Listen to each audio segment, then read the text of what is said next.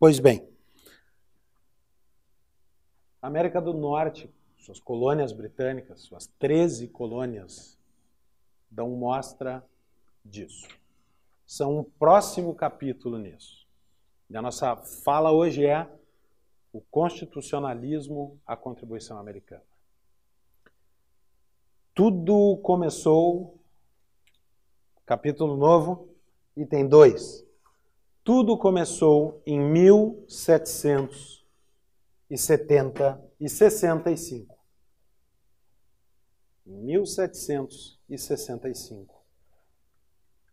Para pagar as despesas da guerra com os índios, o rei da Inglaterra cria, passa no Congresso, no parlamento inglês. Eu vou deixar só essa data aqui. A Magna Carta. Em 1765, o rei da Inglaterra passa no parlamento inglês o Stamp Act. A lei do selo.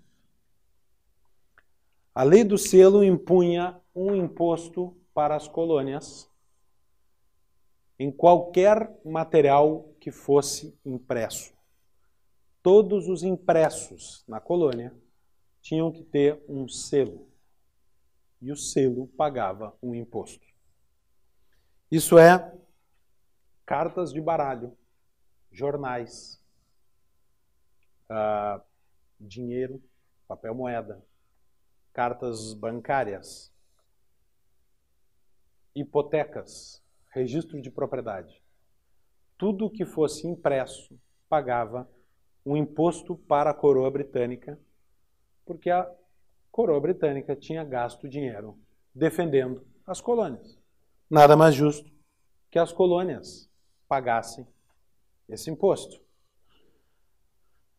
Só que um grupo de radicais em Boston, chamado Sons of Liberty, os Filhos da Liberdade,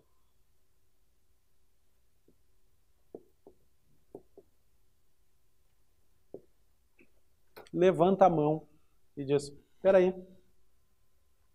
nós colonos não votamos para o parlamento inglês. Nós não temos representantes no parlamento inglês. E, portanto, ao me cobrarem estabelecer um imposto novo sobre as colônias, o rei da Inglaterra, Charles III, George III, perdão, está infringindo a Magna Carta de 1215, que diz: no taxation without representation.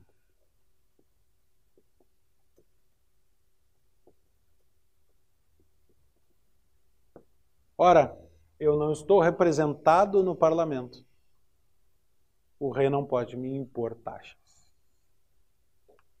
Uma confusão, uma revolta na cidade de Boston. Os cidadãos começam a pressionar os guardas, se chamavam os Red Coats, porque os soldados ingleses usavam casacas vermelhas com cauda longa, ou lobsters, lagostas, que era o jeito como a gente chamaria talvez o policial militar hoje de porco, e o civil rato. Eles chamam lobsters. Até o animal. Uh, esse grupo, até o animal é melhor não.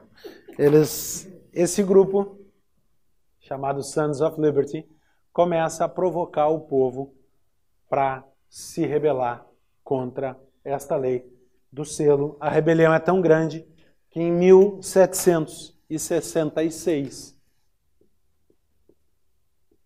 essa lei é repelida. Eu gosto do jeito como eles dizem assim, é revogada. Ela é repelida. Repealed.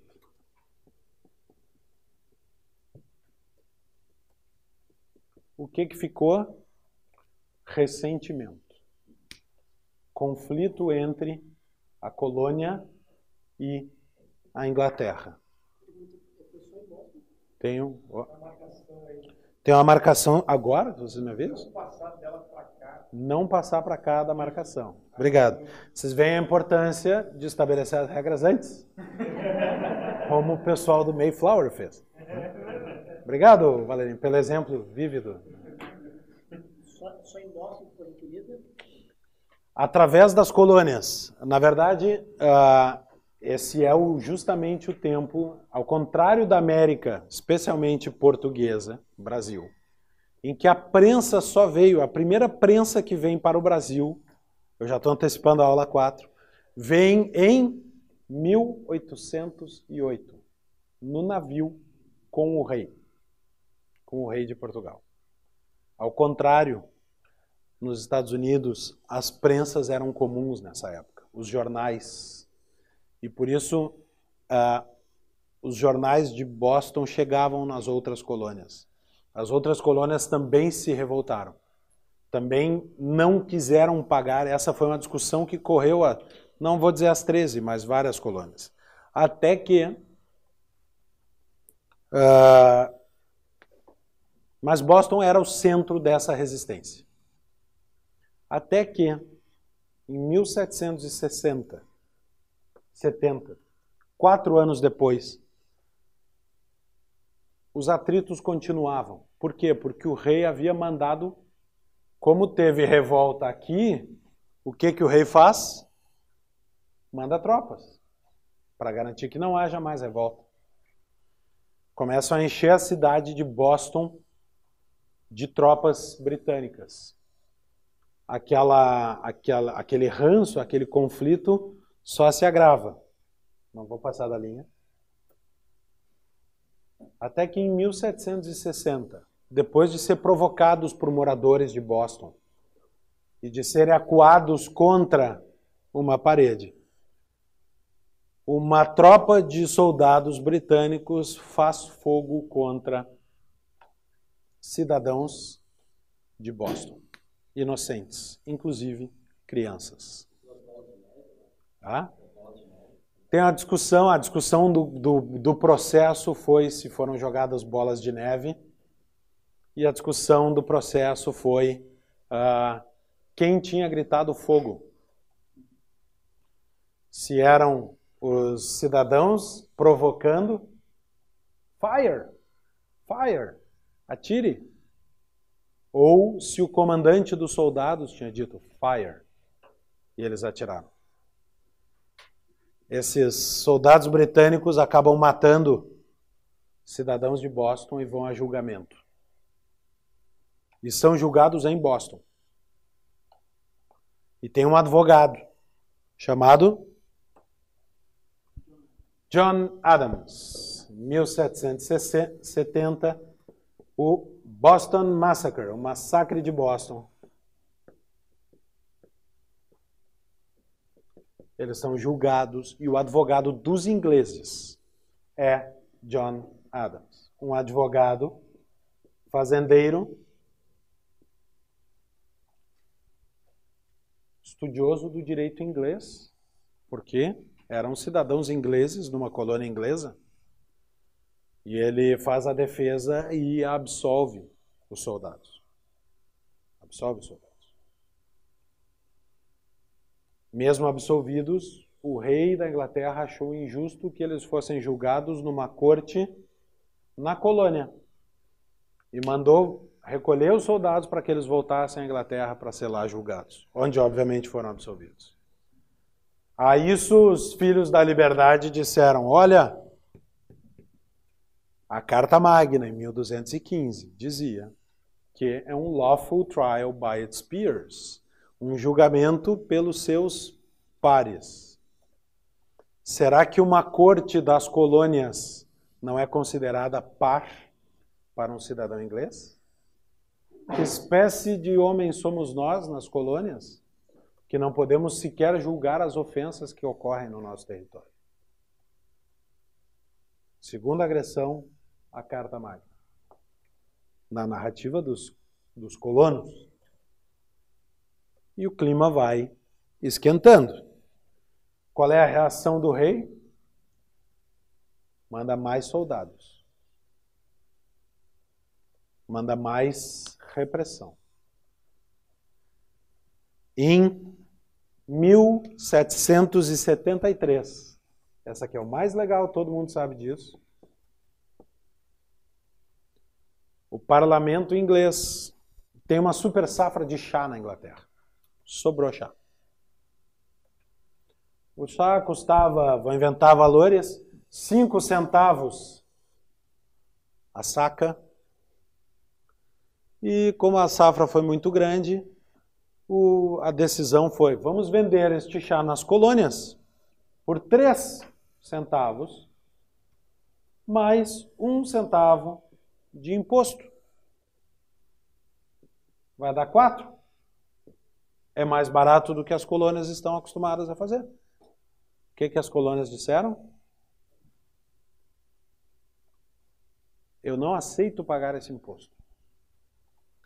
Mas o chá está mais barato, não interessa. É o princípio. John Hampton. Não é o valor, é o critério pelo qual estão me cobrando. Botou, pessoal que está online, a gente deu uma, uma trancadinha aqui. Respondemos 17 perguntas. Mentira. Ah, esperamos, esperamos. Porque em 1773 aqui começa a ferver o caldeirão. Revoltados com o imposto sobre o chá, os Sons of Liberty do que comprá-lo com um imposto que eu não aprovei. É a famosa Boston Tea Party, a festa do chá de Boston pegaram os oficiais ingleses, despejaram piche sobre eles e penas de galinha e os fizeram desfilar nus, pichados, com penas de galinha pela rua da cidade. Essa foi a gota d'água para os ingleses. Os ingleses então mandaram tropas de verdade. Mandaram armas de verdade mandaram navios de guerra para a entrada das baías. Os ingleses reagiram como sempre os ingleses reagem, reagiam. Era a maior armada do mundo. O maior império. Ah, aliás, nesse momento ainda perdia para o Império Espanhol, né, o maior império do mundo. Mas os ingleses não estavam acostumados a perder guerras. E eles mandam aí a elite, a primeira divisão. George III. George III. O infame George III. Entrou para a história. É, enfim, nós vamos chegar lá. Com essa chegada, o sentimento independentista começa a surgir nas colônias. Isso que os Sons of Liberty defendiam, que era hora de romper com a Inglaterra, até aqui era restrito. Todos brabos com o governo, mas é um mau governo. Como os ingleses já, nós ingleses já tivemos muitos. É um mau governo. Vamos mandar petições ao rei? Vamos mandar uma, uma comissão de colonos falar com o rei? até o Boston Tea Party. Esse sentimento era bem minoritário. Com o Boston Tea Party e com a reação dos ingleses, mandando soldados para ficar nas casas das pessoas em tempo de paz. Quem viu a primeira aula, levanta a mão aí. O que, que diz na Magna Carta sobre colocar soldados no, em tempo de paz na casa das pessoas? Que o rei não pode. O que, que o rei fez em Boston a partir do Boston Tea Party? Expropriou casas das pessoas para colocar soldados. Terceira. Percebe como a reação britânica agrava a reação americana? Nesse momento, a, os colonos já preocupados resolvem se reunir em um congresso um congresso continental dos ingleses do continente. Os outros eram da ilha, os ingleses do continente. Um congresso continental. Em 1774. quatro se reúnem num congresso continental, onde decidem nada, decidem não decidir. Muitos ainda insistem em mandar petições ao governo britânico, em mandar uma comissão falar com o rei, e alguns mais radicais, os de Massachusetts, de Boston, reclamando, mas as outras colônias, espera aí, não é para tanto. E a situação vai se agravando. Isso tem um momento uh, que eu adoro, acho um dos maiores discursos políticos da história. Em mil, eu anotei a data, em 20 de março de 1775, se reúne a Assembleia da Virgínia. E um sujeito chamado Patrick Henry se dirige à Assembleia da Virgínia. Nesse momento, todas as colônias tinham as suas assembleias. Filhas daquele pacto do Mayflower, estamos longe do governo inglês. Mas dentro da tradição britânica de um governo local, vocês lembram, eu falei na outra aula, os ingleses tinham a Vila de Moot, a reunião da vila. Isso é britânico. Os colonos também tinham as suas reuniões da cidade, as reuniões da colônia inteira, como os britânicos tinham, dentro da tradição britânica de governo local. Essas, essas assembleias elas são anteriores a, a pergunta é se essas assembleias são anteriores aos, ao Congresso Continental. São. Isso, essas reuniões estão em toda a história continental americana. Houve instâncias de governo local.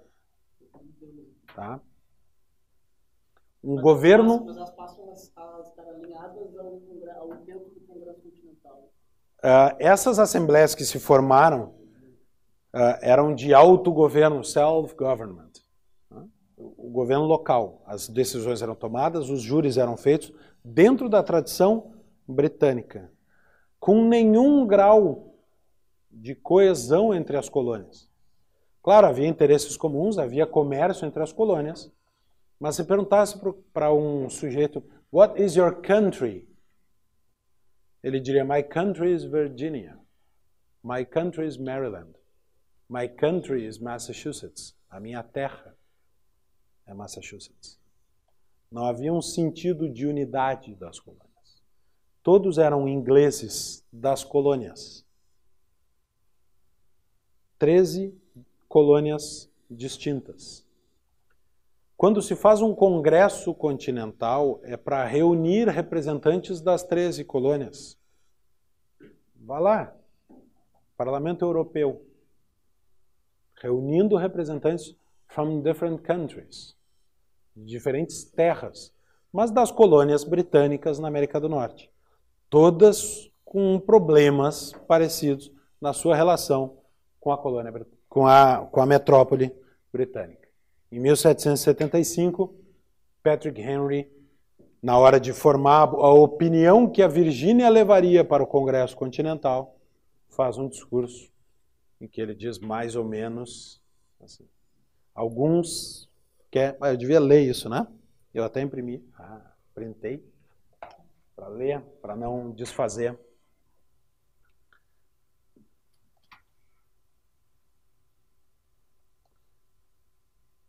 Patrick Henry diz: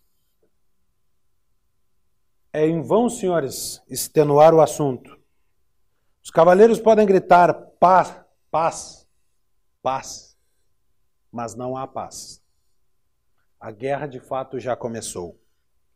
O próximo galeão que vier do norte trará aos nossos ouvidos o som de armas se chocando. Os nossos irmãos já estão prontos no campo.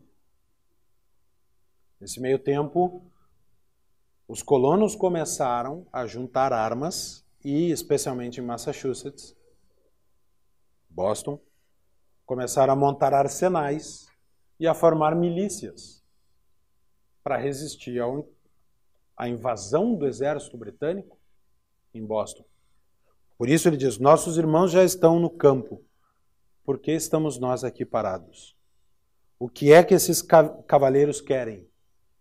O que eles terão? Is life so sweet and peace so dear as to be purchased at the price of chains and slavery? É a paz tão querida e a vida tão doce que devam ser compradas ao preço de correntes e escravidão? Que Deus Todo-Poderoso não permita. Eu não sei que rumo outros tomarão. Eles iam votar. As for me, quanto a mim, give me liberty or give me death. Dei-me a liberdade ou dei-me a morte. Patrick Henry vira o voto da Virgínia. E a Virgínia vai para o Congresso Continental com uma posição de declarar guerra à Inglaterra. Quem aqui assistiu a série John Adams? Então não estou chovendo molhado para vocês. Mas se não assistiram, eu quase digo isso, não vou dizer, não deveria dizer. Para, desliga e vai assistir. Não, não é para tanto. De noite, HBO. A, a série, aliás, o livro John Adams, do David McCullough, que é um importante historiador dessa geração de historiadores nos Estados Unidos, que conta a história de uma forma romanceada, de uma forma que não seja chata, não seja uma soma de datas, mas que quase reenact, quase uh, faz uma, uma romanceada, ou quase uma novela da história. Uh, quando eles se encontram no, no mais para frente eu vou contar isso. Não quero antecipar os fatos. Patrick Henry, senhoras e senhores, give me liberty or give me death.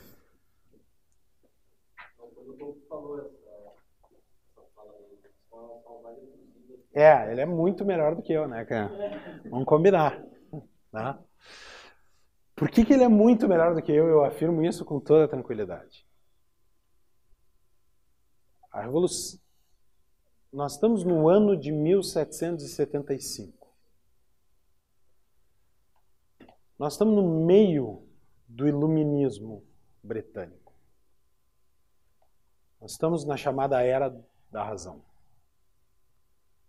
O iluminismo britânico, colhendo a tradição empírica inglesa, traz para a razão o centro da relação humana. Aqui nós estamos falando de uma elite intelectual dentro de um país que grande parte era analfabeto um país de pobres fazendeiros. Ao contrário da América Espanhola, onde o sujeito chegava, ele era proprietário de terras, ele era um nobre, ele vivia na cidade e deixava suas terras serem administradas. Na América Inglesa, o sujeito chegava e ele ia trabalhar o campo com a sua família. É um país de pequenos proprietários. Alguns se fizeram ricos, os que se fizeram ricos estudaram. John Adams falava latim e grego. Thomas Jefferson não vou nem comentar. Thomas Jefferson, além de tudo, estudava arquitetura por gosto, desenhou a própria casa em Monticello, inventou a cadeira de balanço. Benjamin Franklin Benjamin Franklin descobriu que os raios de, das tempestades são formados de energia elétrica. As criancinhas nos Estados Unidos aprendem isso com o experimento da chave pendurada no, no tem gente do Brasil inteiro assistindo na pipa, papagaio, pandorga, o nome que vocês deem para isso. Nós estamos falando de uma geração de homens iluminados, filhos de um momento histórico chamado iluminismo. Eu não tenho dúvida que todos esses caras eram muito melhores que eu. Estou falando de uma elite intelectual conduzindo o futuro de um país. Acho que isso tem muito a ver também com o que nós estamos aqui fazendo, afinal de contas. Né? Afinal de contas. Tá? Ah, o iluminismo é a hora da racionalização, é o fim da, dos, do, do, Primeiro, é um estudo racional das normas da moral. David Hume, estou falando de David Hume, eu estou falando de Adam Smith explicando a riqueza e a pobreza das nações a partir de um método científico, que é a observação da realidade. Adam Smith não diz, olha, eu acho que um país fica rico assim. Ele observa a realidade, assim, os países que ficaram ricos o fizeram em razão da divisão do trabalho, de normas mais abertas, de poucos impostos, e é o comércio que faz fluir o dinheiro para um país. David Hume, David Hume faz uma análise da moral a partir da observação. Aliás, o Adam Smith também, a teoria dos sentimentos morais, para mim, é o melhor livro dele. Melhor que a riqueza das nações. Assim, vendo como o homem se comporta, eu derivo racionalmente as normas da moral. Da onde vinham as normas da moral antes? O padre? de Deus, da fé. Aqui tem uma transição importante. Tem uma transição do entendimento da moral, do entendimento da ciência, Isaac Newton. Tem o entendimento do governo. E isso influencia este momento. Tá? Um pouco mais para frente. Aqui está começando. Fui provocado, tive que responder. Aqui está começando a bagunça. Aqui os, os colonos estão começando a juntar armas. Aqui os colonos estão preocupados com o rei da Inglaterra descumprindo a Carta Magna, o direito inglês. Em 30 de abril, em 20 de março, Patrick Henry faz esse discurso. Em Boston já havia um arsenal escondido e vazou a notícia de que os ingleses viriam buscar o arsenal, iriam atacar o arsenal. Esse arsenal estava na cidade de Concord, que é do lado de Lexington.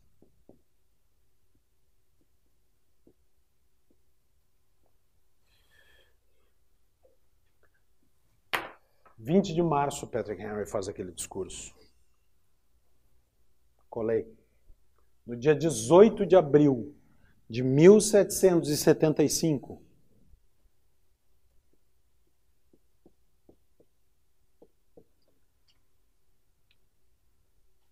Os cidadãos de Boston estão preparados para os ingleses chegarem para atacar o paiol e o arsenal de Concord. Eles estabelecem um critério. Se os ingleses chegarem por terra, o pastor colocará uma lâmpada na torre da igreja. Se eles chegarem pelo mar, ele colocará duas. One lamp by sea, one lamp by land, two lamps by sea. Às 10 da noite, o pastor vê os navios britânicos chegando no porto e coloca duas lâmpadas na torre da igreja e um dos Sons of Liberty, chamado Paul Revere.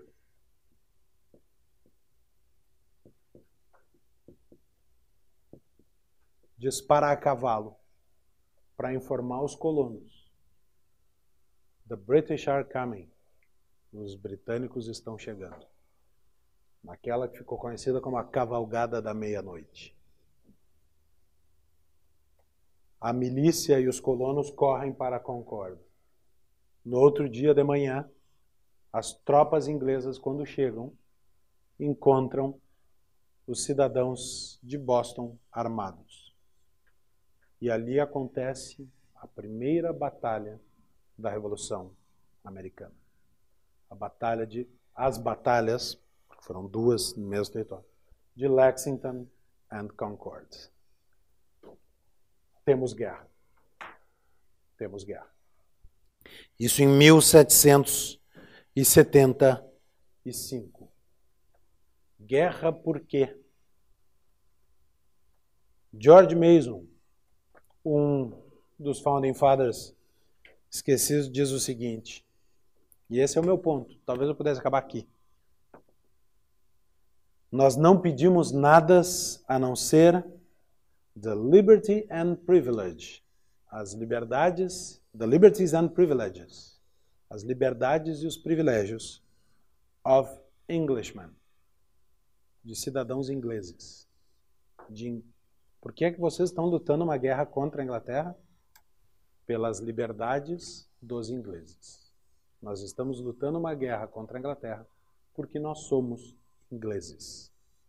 Porque nós somos herdeiros desta tradição britânica.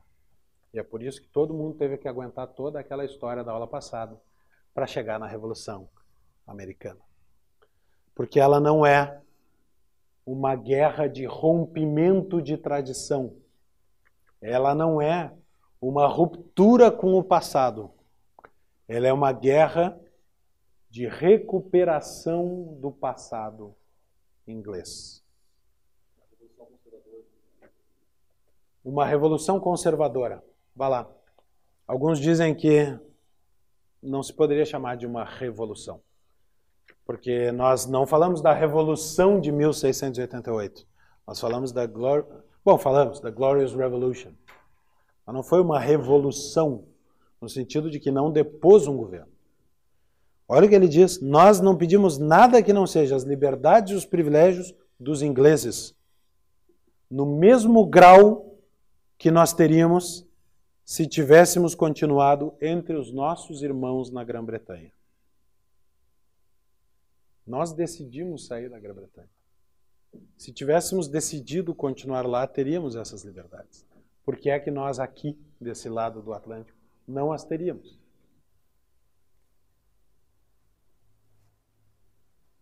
Entenderam? Nesse clima, com Nova York sitiada por tropas britânicas, Boston invadida, porque nesse momento, depois da batalha de Concord e Lexington, a coroa britânica tomou Boston. Tomou Boston, fechou o porto, proibiu o comércio, expropriou casas para colocar os soldados, montou um arsenal e trouxe peças de artilharia da, da metrópole. Canhões. Dentro da cidade de Boston. Bombardearam a cidade de Boston. Imagina o rei ordenar que uma cidade sua seja bombardeada. Nesse clima, reúne-se o segundo Congresso Continental, em 1776. Na chegada, isso está nas cartas do John Adams. Quem? Aquele que tinha advogado para os soldados britânicos. Primo do Samuel Adams. Baita cerveja, aliás, para quem já foi aos Estados Unidos. Samuel Adams. Né? Aliás, todos esses caras faziam as próprias cervejas, imagina que coisa trina. É, existe na. Depois eu conto isso. Isso é para o intervalo. É... Mas os demais cidadãos ingleses, a gente tem essa da coroa de que eles não são cidadãos da mesma maneira. Os demais cidadãos ingleses também tinham essa mesma ou não é. Boa pergunta para quem estava lá. Uh, a pergunta é: e nesse momento, os demais cidadãos ingleses, os que estão na Inglaterra, esses estão no pleno gozo dos direitos e garantias constitucionais que a Inglaterra construiu. Nós estamos num tempo de uma monarquia constitucional na Inglaterra, com um rei, um primeiro-ministro, parlamento eleito, todas as garantias vigentes. Existia, portanto, uma diferença muito grande entre o tratamento dos ingleses na Inglaterra e o tratamento destes ingleses nas colônias. Mas eles não se sentiam ameaçados pelo fato de que o rei estava ameaçando as colônias? Isso. Não, não. Inclusive o apoio, uh, Jorge III foi um rei bem complicado, tá? Ele não, não tinha um apoio muito forte, mas era um governo parlamentar. Então existiam eleições, o, o primeiro-ministro já governava em nome do rei a história do King in Parliament, o rei no parlamento era o primeiro-ministro. Então, bem ou mal, era um problema político. É, é... não apertar o sapato. Hã? Na Inglaterra não apertava o sapato. Era um problema de um mau governo. É como ah, nós tivemos um bocado de maus governos. Né? Tem os maus governos, mas isso não os faz tirânicos. Com as colônias, a palavra que mais se usava era tirania. Um governo que não está limitado pela lei. Quando eu falo aqui, gente, eu falo de toda a aula passada. Toda a formação da Constituição não escrita britânica. Na América, eles diziam: um governo que não está contido pela lei é um governo tirânico. Com esse discurso, o Congresso se reúne em 1776. Inglaterra cercada a Nova York. Nova, Nova York, então, caso interessantíssimo, Nova York foi fundada por holandeses, era New Amsterdam, Nova Amsterdã, até o ano de 1664. Uh, ah, quem fundou Nova Amsterdã? Os holandeses que tentaram, começavam o seu experimento colonial. Queriam uma colônia deste lado do Atlântico. E tentaram uma. Alguém? Pernambuco. Recife. Pernambuco. Os holandeses vieram, Maurício de Nassau, a dominação uh, holandesa, e os portugueses vencemos e expulsamos esses caras fora daqui. E eles foram se esconder lá numa ilha, uma ilha indígena chamada Manahata. Nome índio, lá na América do Norte. Manhattan. E fundaram Nova York. Fundaram Nova Amsterdã. Em 1664, os ingleses tomam Nova Amsterdã, rebatizam para Nova York, tudo isso para dizer que em 1776 Nova York estava é uma ilha sitiada pela Marinha Britânica. Boston tomada. O Congresso se reúne para deliberar o que fazer. Nesse momento, a discussão é guerra. Pelas cartas do John Adams, quando Benjamin Franklin desce da carruagem para chegar no Congresso Continental na Filadélfia, onde eles se reuniam. O prédio está lá até hoje, com os móveis que foram usados até hoje. Benjamin Franklin desce, olha para o Thomas Jefferson, que era um sujeito muito quieto e tímido, segundo John Adams, e diz para ele: Ha! Os nobres cavaleiros da, de Massachusetts, vocês descumpriram uma lei da guerra que é sempre deixar os ingleses ganhar. Vocês ganharam deles em Concord and Lexington. O Congresso se reúne. Alguns mais exaltados, o John Adams entre eles. Tinha mudado de lado, ele defendia os soldados ingleses, por quê? Porque ele defendia a lei britânica, a lei, os direitos dos ingleses. Os soldados do massacre de Boston merecem um julgamento porque são ingleses, como nós. Como ele estaria contra os direitos dos ingleses? Virou de lado. Não virou de lado, mas se aliou à Revolução, foi um dos líderes da discussão da independência americana. Ele e o Thomas Jefferson, né, conhecidos a Thomas a voz e a pena da Revolução. A voz era John Adams, a pena Thomas Jefferson. Talvez a cabeça fosse Benjamin Franklin, que conseguiu construir uma paz entre as 13 colônias. O que dizia ele? Primeiro, se nós vamos declarar a independência, nós temos que ter uma votação unânime. Isso é nenhum voto contrário.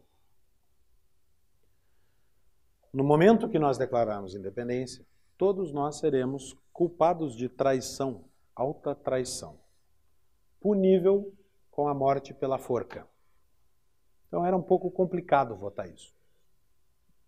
Eles se reúnem Congresso se desfaz, voltam para suas colônias, colhem informações, pedem autorização, voltam e finalmente, todos nós sabemos isso.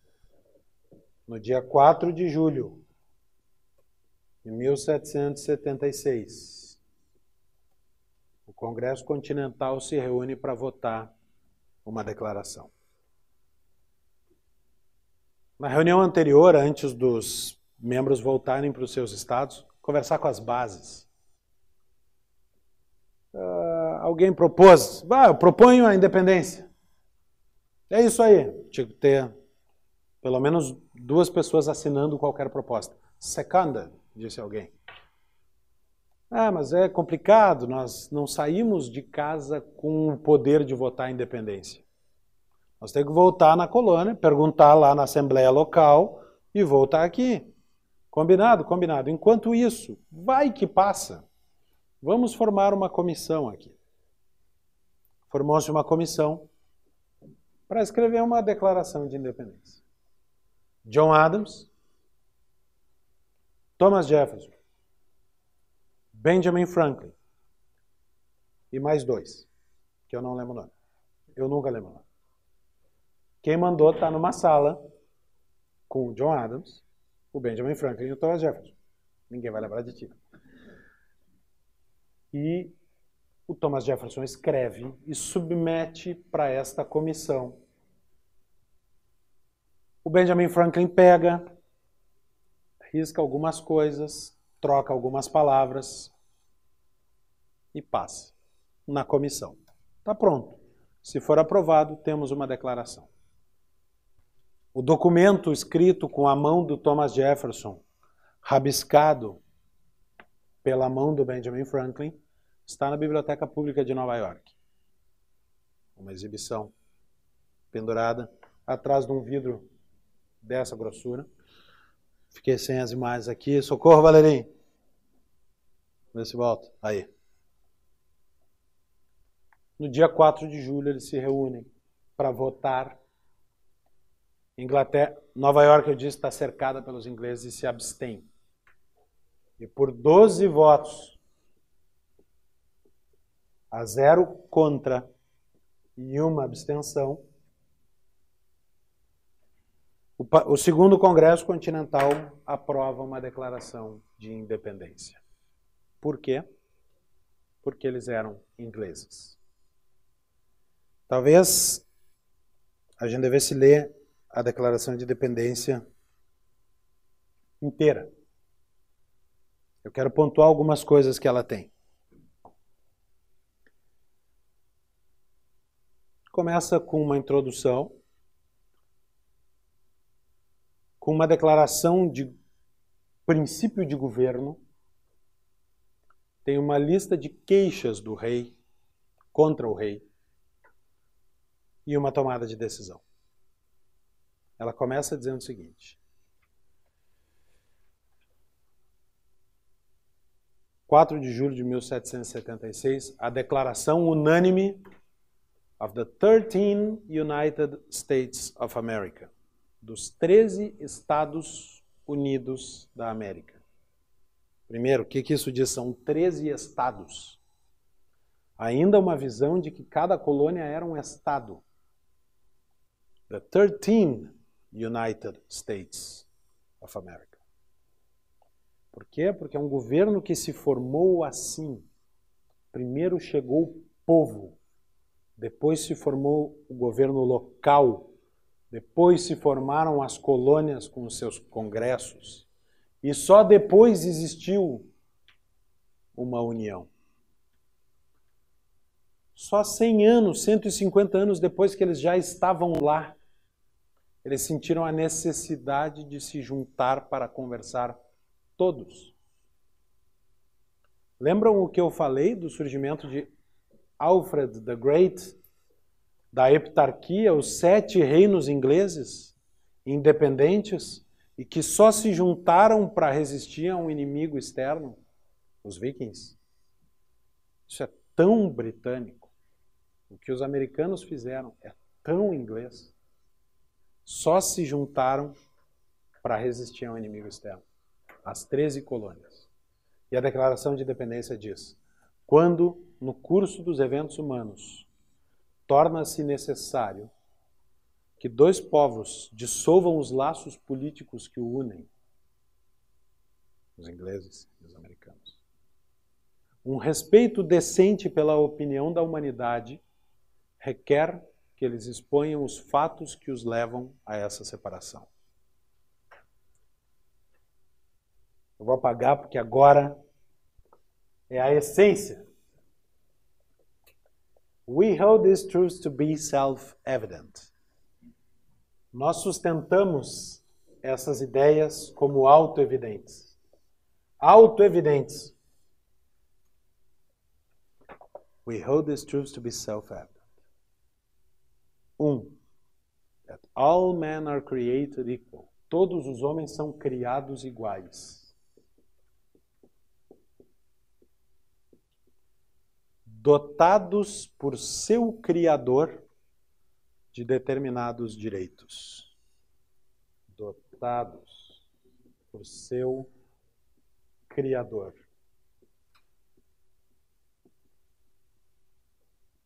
De determinados direitos.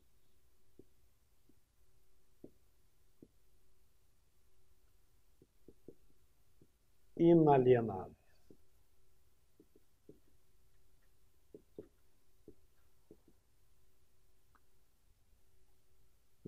Acho que eu falei na aula passada. Quem é o soberano? Conceito de soberania. Soberano é aquele que faz. Eu disse isso quando eu falei que a soberania saiu na Inglaterra do rei para o parlamento. O soberano é aquele que faz o direito em última instância. Quem é o soberano nos Estados Unidos? Quem é que dá o direito? Da onde vem o direito? seu Criador. Não vem do governo, não vem da Constituição. Os direitos são naturais. Os Estados Unidos nascem no iluminismo, que é o berço da doutrina dos direitos naturais. Quando a doutrina dos direitos naturais se espalha. Criados iguais, dotados por seu Criador de determinados unalienable rights. Among these are life, entre eles, life, liberty, and the pursuit of happiness. Vida, liberdade e a busca da felicidade.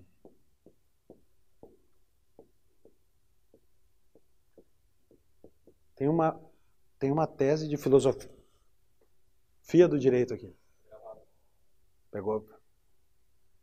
a escola de goleiros do Grêmio, né, cara? Tem uma tese de filosofia jurídica aqui. É um país e mais de filosofia política.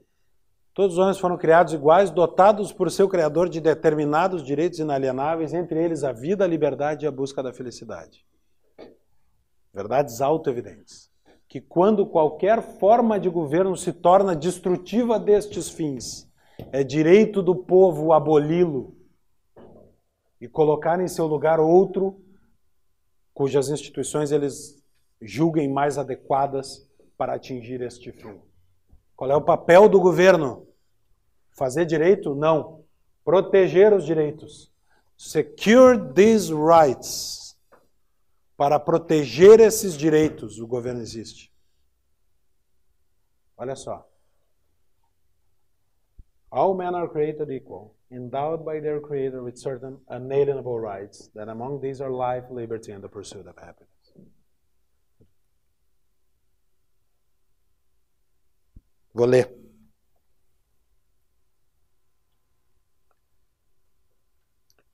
To secure these rights, government are instituted among men, derivando seus justos poderes para assegurar esses direitos os governos são estabelecidos entre os homens, derivando seus justos poderes do consentimento dos governados. Consent of the governed. O rei não é soberano, o Estado não é soberano, o direito não é feito, a lei não vem do governo. O governo está aqui para garantir nossa vida, nossa liberdade e a busca da felicidade derivando os seus poderes do governo do consentimento dos governados. Isso é uma tese de filosofia jurídica e política. Isso é a Declaração de Independência dos Estados Unidos. Ela, de certa forma, congela no tempo, na fundação do país, naquele momento na história que diz para onde nós vamos no futuro. É aqui, no marco zero. Congela uma visão de mundo iluminista.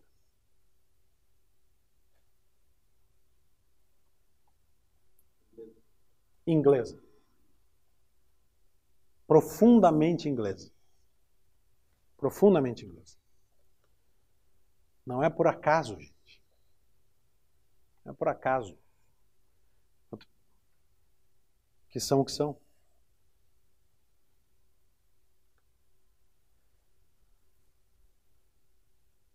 Quando qualquer forma de governo se torna destrutiva destes fins, é direito do povo alterá-lo ou aboli-lo e institu instituir um novo governo, colocando na sua fundação certos princípios e organizando os seus poderes de tal forma que eles, os governados, julguem mais provável de atingir a sua segurança e felicidade. A prudência, no entanto, ditará que os governos estabelecidos há muito tempo não devam ser mudados por causas leves e transitórias. Não é para fazer revolução toda hora. Não é por causas leves e transitórias.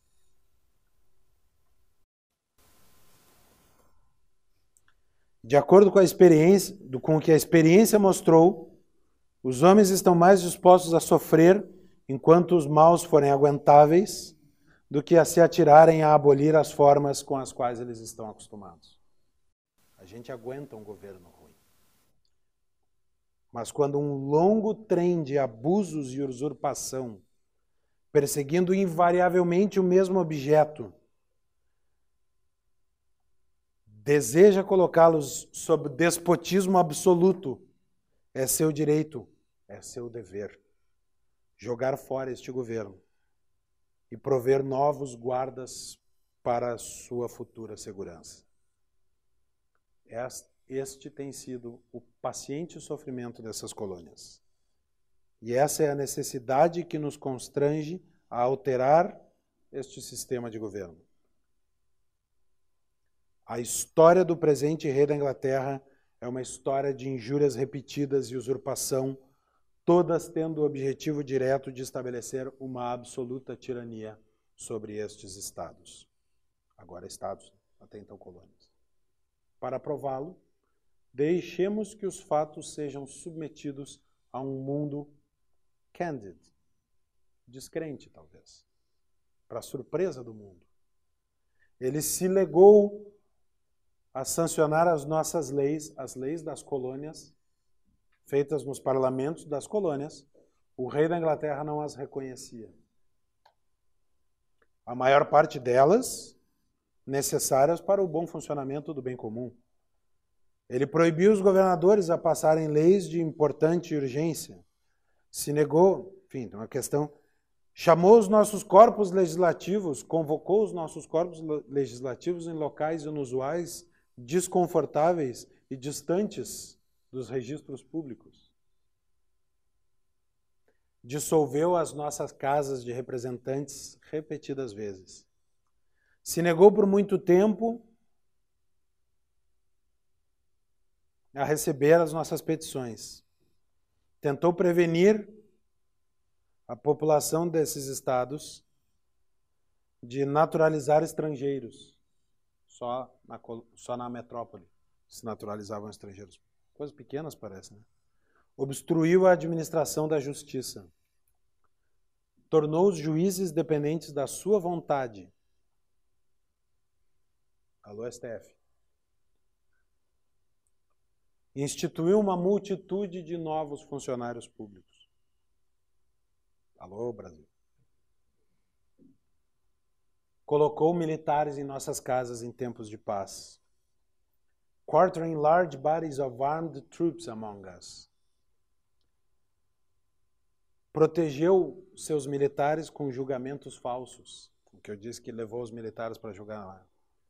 cortou o nosso comércio com o mundo quando fechou o porto de Boston, impôs taxas sem o nosso consentimento. Tudo isso aqui, velhas liberdades e garantias do direito inglês. Isso é uma petição acusando o rei de descumprir o direito inglês. Na, no último, no última, na última aula nós vamos escrever uma petição dessas para o Brasil. Nos levava americanos para ser julgados na Inglaterra. Lawful Trial by its Magna Carta, etc, etc. Não vou cansar vocês, porque tem muitas coisas. Especialmente, constrangeu nossos cidadãos ao, ao levá-los captivos ao alto mar. Suscitou revoluções domésticas entre nós e fez o possível para que os habitantes das fronteiras se voltassem contra os colonos etc, etc, etc. E aí tem uma tomada de decisão. Nós, portanto, os representantes dos Estados Unidos da América, em Assembleia Geral, em Congresso Geral reunido, apelamos ao Supremo Juiz do mundo pela retitude de nossas intenções e fazemos em nome e, pela e com a autoridade do bom povo destas colônias solenemente publicar e declarar que estas colônias são, e de direito hão de ser, estados livres e independentes, que estão absolvidas de qualquer aliança com a coroa britânica. E são que está e deverá estar totalmente dissolvida. E como homens e como estados livres e independentes, tem pleno poder de levantar guerra, concluir paz, fazer tratados, estabelecer comércio e todos os outros atos e coisas que estados independentes podem ou devem fazer. E para suportar essa declaração, com uma firme confiança na proteção divina, da divina providência, nós empenhamos mutuamente as nossas vidas, nossa fortuna e nossa sagrada honra quando essa declaração é aprovada depois de meses de discussão no Congresso Continental por 12 a 0 com uma abstenção de Nova York. Diz John Adams, não se ouve um som, um barulho no Congresso Continental. John Hancock, que era um dos Sons of Liberty, que é o presidente do Congresso. Pergunta ao secretário como foi a votação. Ele diz: 12 yes, 0 no, uma abstenção. Ele vira e diz: Resolution carries.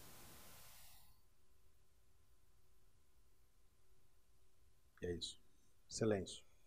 Todos os que votaram eram naquele instante criminosos pelo crime de alta traição contra o rei da Inglaterra. E ali começa a guerra. Acho que fiz um ponto do quão inglesa é essa disputa. Vamos fazer um intervalo de 10, 5, 7 minutos e meio, não, 10 minutos para falar da guerra e do resultado da guerra. 10 minutos.